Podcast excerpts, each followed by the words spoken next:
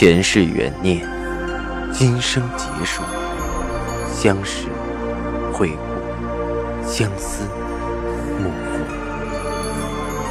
忘川河畔孤等，三生石前许愿，浮华落尽，只余情深入。欢迎收听由喜马拉雅出品的《情似故人来》，作者。文安初心忆故人，蒋波，魅影，明月照经纶，木千林。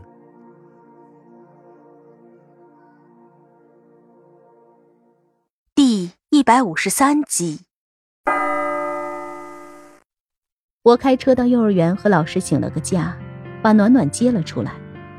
暖暖好奇的问着我：“妈妈，我们坐什么去？”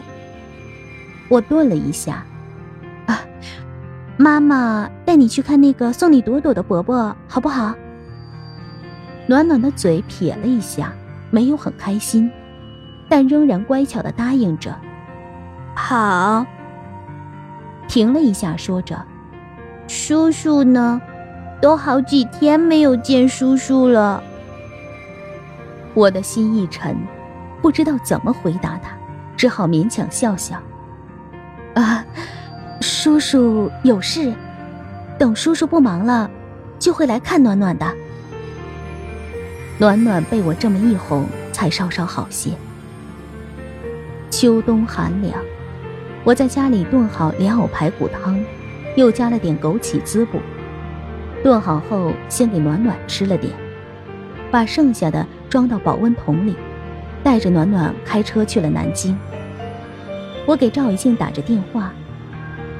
喂，我到了，你在哪儿呢？赵以静回答着：“我在家，你还认识吗？以前你来过的。”不记得了。我如实的答着。他在南京的家，我还是前年来的，早已晕头转向，不记得了。你把地址发给我，我导航一下就可以。赵雨静应着，挂了电话。把地址发到我的手机上。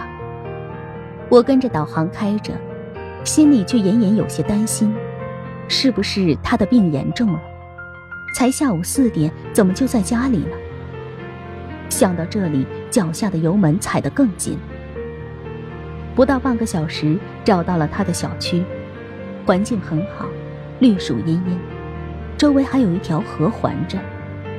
上次是夜里，我都没有注意。我和门口的保安打了招呼，我的车才开了进去。停好车，到了他的楼下，他已经等在那里。看到暖暖，他眉眼舒展开，温声叫着：“暖暖。”暖暖看着他，很礼貌的喊着：“伯伯。”孩子是念旧念熟的，看着赵以静，自然不会像看到夏医生那么毫无顾忌的扑过去。我的心有些灿然，不知道暖暖要完全接受赵以静需要多久。赵以静带着我和暖暖上楼，他的房子是一幢叠拼的别墅，二楼还有房间，但是上次我来只是在一楼待着。我把保温桶递给他，笑道：“我是来看病号的。”他打开看了一下，有些动容，深深的看着我。看到这儿，我就有胃口了。我强把体温计塞给赵雨静，等了十五分钟，一看，三十七度。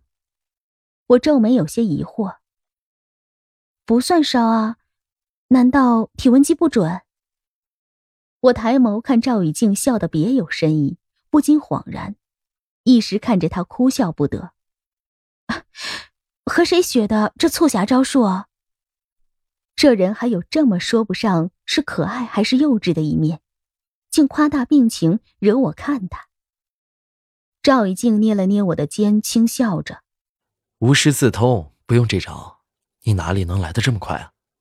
我瞪了他一眼，给他盛了碗排骨汤，强看他喝下去，舒了口气：“唉，你吃完了，我也该走了。”不过最近压力大，你真要照顾好身体。他含笑看着我道：“那不如你留下来照顾我。”我愣了一下，我还有暖暖，猛然让他住在一个陌生人的房间，他晚上会哭闹吧？我轻轻摇了摇头，正要说话，赵以静打断我：“带着暖暖上楼看看吧，上次你也没上楼。”参观参观也好。我抱起暖暖，随着赵以静上了楼梯。到了门口，我愣住了，眼前的景象让我有些眼晕。二楼是一间很大的卧室，和一楼的简单清冷不同。卧室被布置成了可爱的儿童房，墙上贴满了粉色的卡通壁纸，床上是粉色的帘幔，还堆着好几个毛绒玩具，有维尼熊，有芭比娃娃，还有流氓兔。暖暖的眼睛都直了，马上扑腾着要从我怀里下来。我把它放下后，他欢快的冲着玩具跑了过去，然后扭头问着我：“妈妈，我可以玩吗？”赵以静温声说着：“这是给你的。”暖暖看着赵以静一愣，忽然绽开了个很甜的笑。我心里已经说不上是什么滋味。啊，你什么时候布置的？赵以静看着我，顿了一下，深深说着：“去年秋天，只是不知道什么时候才有资格给你。”去年秋天，是他答应给我未来的时候吗？但什么时候已经不重要，重要的是他的这份心意。我震撼的说不出话，看着暖暖开心的在玩具中间欢腾的样子，我由衷的说着。谢谢你，青阳。我希望你能带着孩子住在这里，也给我一个让暖暖接触熟悉的机会。这个小区里有幼儿园，好吗？赵雨静看着我问的诚挚，我心里翻江倒海。说实话，看到这个房间，我已经不知道怎么拒绝。做母亲的人自然明白。如果一个人可以对自己的孩子尽心，比对自己尽心触动更大。我想了想，说着：“嗯，试试吧。”那天晚上，我搂着暖暖，问他：“喜欢这里吗？”暖暖看着头顶亮闪闪的水晶灯，兴奋的点点头：“嗯，喜欢。”像公主城堡一样梦幻的房间。应该没有孩子会不喜欢。我抱着暖暖睡在楼上，赵雨静睡在楼下。暖暖搂着小熊睡得很香，而我却整夜辗转，矛盾纠结的想了一夜，担心暖暖不适应，却又抵制不住和赵雨静可以这么近距离的诱惑。爱一个人至深，便是每天能看到他的身影。都是填入骨髓的幸福。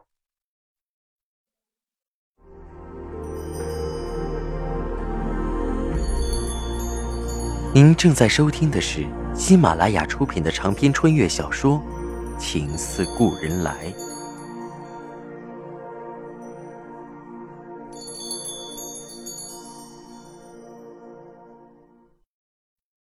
就这么来回在床上烙着饼，天也麻麻亮了。我索性起床到厨房做早餐。这里应该也是有钟点工时常来的，厨房里的食材还不少。我把鲍鱼解冻，熬了鲍鱼粥，又蒸了几个奶黄包。这么一折腾，几个小时过去，天已经大亮。一扭头，赵以静不知道什么时候已经起床，正站在厨房门口看着我，唇角上扬。我笑道：“偷偷躲着学艺呢。”切，有你在，我不用学。赵以静勾唇笑了笑，眸子里很深邃的亮着。他认真看人的时候，总会让人心扑通扑通的跳。我掩饰着尴尬，忙转移话题，随口问着：“啊，你今天做什么去？”今天。赵以静微微蹙眉，说着：“还要拼一天抄底，抄信简还可以，没想到他能撑这么久，到今早还在买入。那，你的资金够吗？这是我最担心的。够，比之前做空的利润还够撑两天，同时再拉高吧。不过现在这个情势拉高有些吃力。赵以静的表情有些严肃，看来有必要给赵新贤来个釜底抽薪，他才肯收手了。我想不懂他怎么个釜底抽薪。只把粥盛好，放在外面的餐桌上，一边上楼一边和他说着：“你先吃，吃完了去忙，我去把丫头弄起来。”我给暖暖侍弄好了，牵着她下楼，她还嘟囔着问我：“妈妈，今天可不可以不去幼儿园，在这里玩小熊？”“不可以。”我拒绝了他，但也暗暗放心。看来他对住在这里并不排斥。到了楼下，却看到赵雨静正坐在餐桌前看着报纸，看到我们下来，对暖暖温声一笑：“早啊，暖暖。”赵雨静只有对暖暖才会用那种极尽温和的调子。也许听惯了他说话清冷的声调，我听着总觉得怪怪的。伯伯早。暖暖对他很礼貌客气。我看着桌上没有动过的早饭，愣了一下，问着：“啊，怎么不吃？不合胃口吗？”“不是。”他拿起筷子，看着我，沉声道：“一家人要一起吃饭才好。”我的心突然像被什么敲过一样，震得全身心酥麻软绵。我把暖暖抱起，放到我旁边的椅子上，递给他小勺，他自己扒拉着吃粥。屋外的阳光照射进来，浅灰衬衣的赵以静沉稳坚毅，摇头扑棱的女儿乖巧懂事。一刹那，我这个曾经一败涂地的女人，只觉得拥有了全世界。对了，赵以静开口：“我把李姐又找来了。”上午她过来，暖暖的幼儿园也联系好了，十点钟你直接带她去找园长，姓张。他的行动力真够迅速，我还没有想好要不要给暖暖换幼儿园，他已经雷厉风行的把一切都安排好。我想了想，可以让暖暖先去试试，如果他不喜欢这里，再带他重回小镇的幼儿园也好。而且有了曾经照顾过暖暖的理解，他应该更容易接受这里。我看着赵以静，柔声笑了：“ 谢谢，你想的很周全。”我的谢谢让他不自在了，他放下筷子，很郑重的说着：“我的家人，我安排好是应该的。说谢谢是什么意思啊？”看他似乎有点微微愠怒，我赶紧打趣着。谢谢，就是夸赞你的意思，夸你聪明效率高，赶紧吃饭吧。我低头猛爬了，心却柔柔如水化开。吃过饭不久，赵雨静又去了公司。不多时，李姐过来，见到我格外亲切。暖暖也对李姐熟悉，小脸泛起了笑颜。我按照赵以静留的幼儿园园长的联系方式，带暖暖过去联系到他，把暖暖安排到了春苗班。有一个很年轻漂亮的女老师把暖暖领了进去，一切都很顺利。公司没什么事，我正好联系了两个南京的客户，拿了几本样册回来。听众朋友。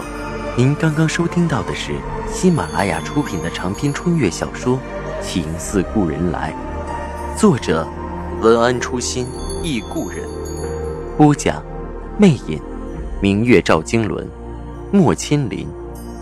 更多精彩有声书，尽在喜马拉雅。